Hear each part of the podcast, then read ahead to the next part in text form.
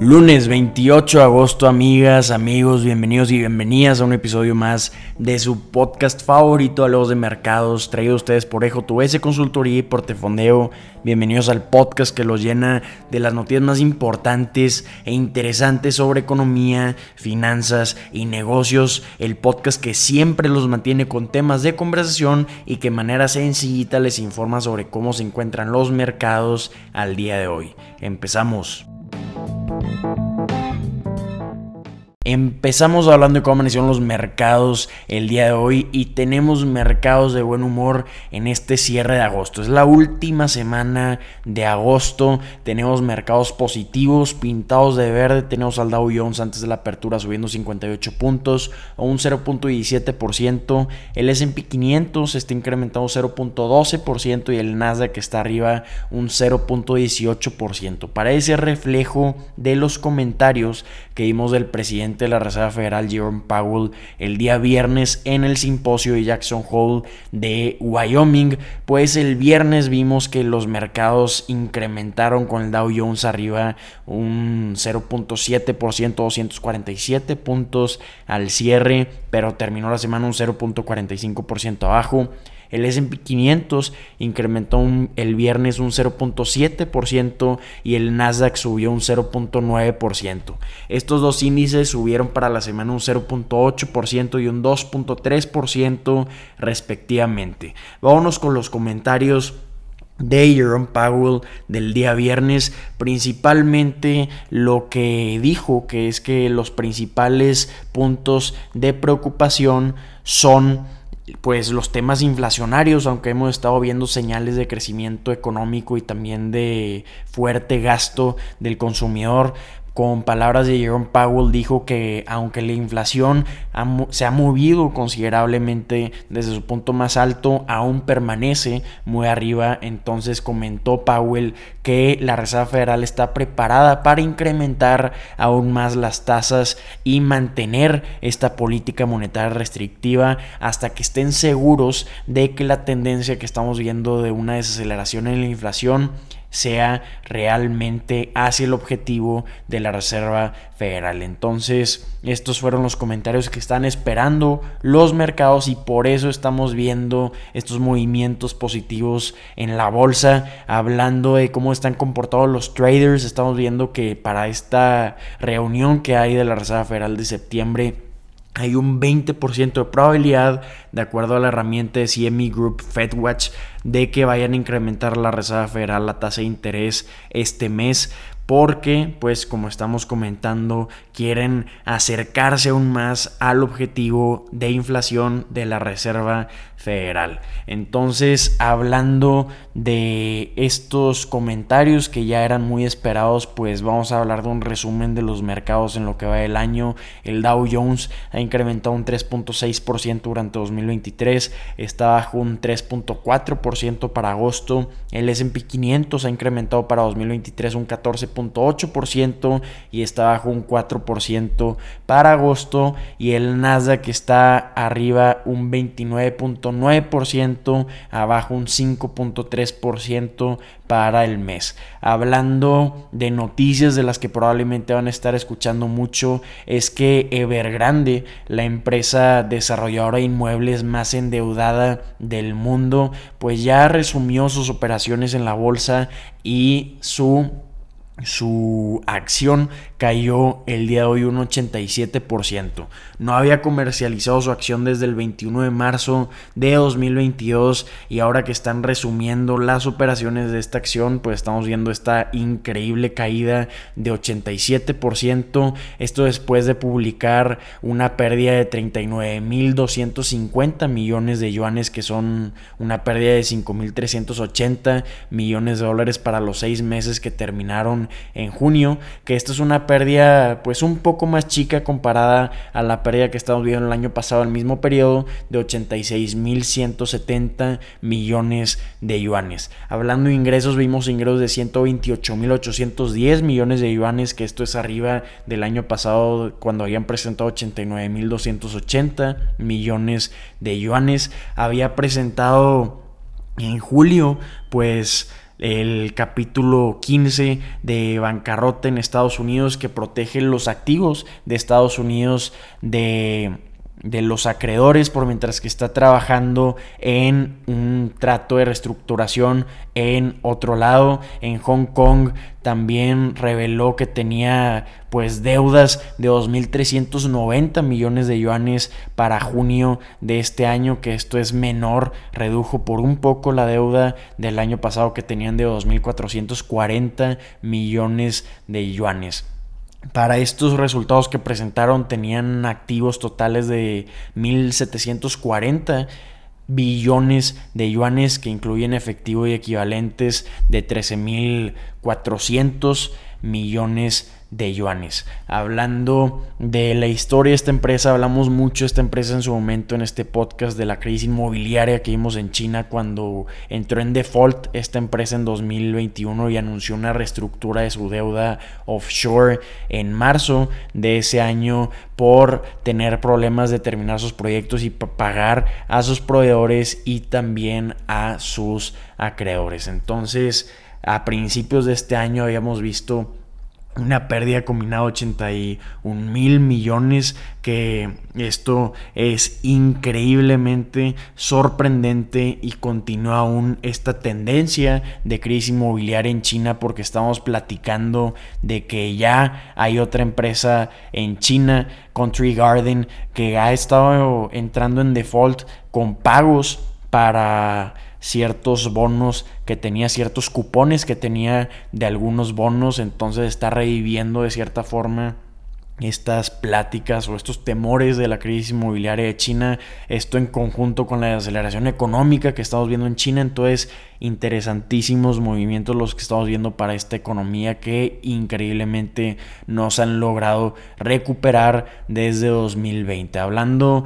de cómo tenemos al superpeso mexicano, pues amanecimos el día de hoy a 16.72 pesos mexicanos por dólar. En los últimos 12 meses se ha apreciado el peso mexicano un 17% y en la semana pasada estamos platicando en este podcast de qué está manteniendo al peso mexicano en, estos niveles. Estamos platicando de que principalmente es la baja dependencia que ahora tienen o la menor dependencia, mejor dicho, que ahora tienen del petróleo, porque la principal fuente de dólares para México ya no es el petróleo, sino las remesas, que vimos que en 2022 para el año llegaron las remesas a 60 mil millones de dólares comparado con 2014 cuando eran de 24 mil millones de dólares, mostrando una solidez muy considerable. También estamos platicando de que bajó muchísimo la participación extranjera en los mercados mexicanos de deuda pública, es decir, ya no depende tanto el peso de la inversión extranjera en deuda pública.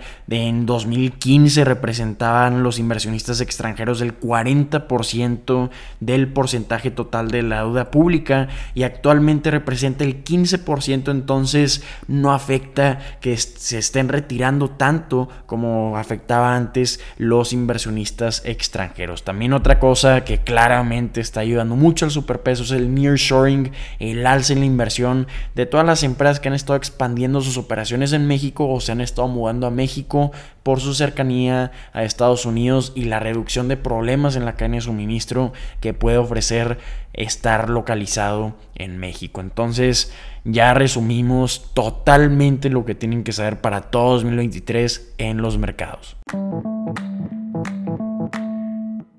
Vámonos con noticias gigantescas de la empresa Minnesota Mining and Manufacturing Company.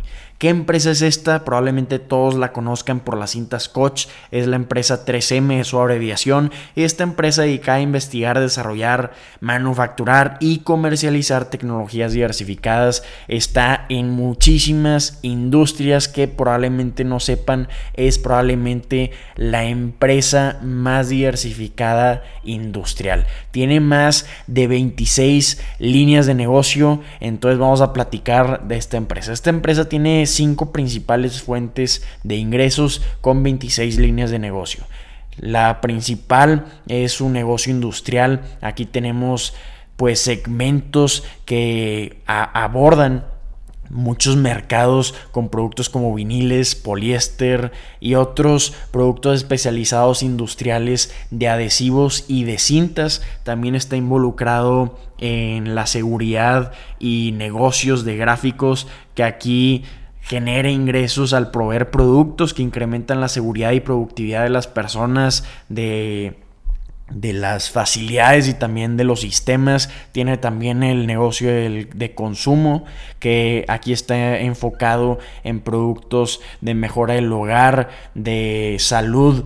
De, del consumidor también y también productos para oficina. También está enfocado en el sector de salud donde ofrece cintas médicas, cubrebocas, electrodos, muchos, muchos productos que ofrece en este negocio y también está enfocado en el sector de electrónicos y energía donde ofrece eh, televisiones LCD, ofrece también productos para celulares, para PCs y también para los displays de los vehículos. Entonces, muy interesante esta empresa. El 38% depende del segmento industrial, el 29% de seguridad y gráficos, el 23% de salud, el 9.5% de electrónicos y energía y solo el 0.5% del negocio del consumidor. Entonces, ¿por qué vamos a estar escuchando ahora sí de esta empresa? pues está involucrada en el juicio de agravios más grande de la historia de Estados Unidos por unos productos que ofrecía a los militares de Estados Unidos que eran unos tapones para los oídos que te protegían de pues sonidos fuertes como las explosiones, pero te permitían supuestamente escuchar que te susurren al oído, entonces eran unos excelentes tapones para los oídos que protegían a los militares contra la pérdida de la audición. Entonces, ¿en qué resultó la historia? Pues el día de hoy se está anunciando que 3M está llegando a un acuerdo con más de 300 mil demandantes en los que están reclamando que por utilizar o confiar en sus productos tienen problemas de audición. Entonces este trato puede valer más o menos 5.500 millones de dólares de acuerdo a personas familiarizadas con el asunto.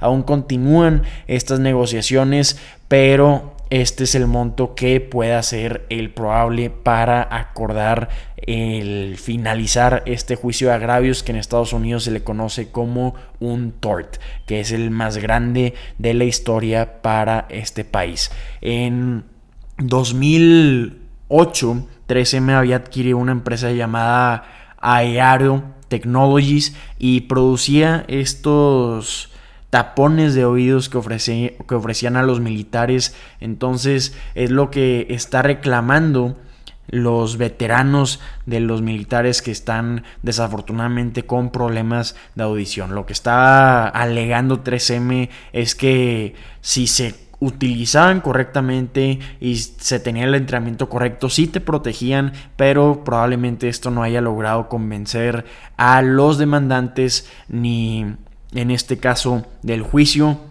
Pero esta noticia puede ser una noticia muy positiva para la empresa porque el mercado esperaba que este juicio le llegara a costar a 3M entre 10 mil y 15 mil millones de dólares. Entonces con estos 5.500 millones de dólares, pues podemos ver que 3M está haciendo un gran trabajo en este juicio. Entonces, hablando de cómo ha sido el año para 3M, pues no ha sido un gran año. En 2023 han caído sus acciones un 20%, tiene un valor actual de 50 44.620 millones de dólares. Desde 2017 han caído sus acciones un 57% y en 2023 no es el único juicio de gran escala en el que está involucrado 3M. También tuvimos este drama de los Forever Chemicals, de los químicos para siempre, que se encontraban en ciertas localidades de Estados Unidos en el agua. Se espera que este juicio le pueda costar alrededor de 12.500 millones de dólares a 3M en los próximos 5 años. Este juicio se espera que termine para 2025,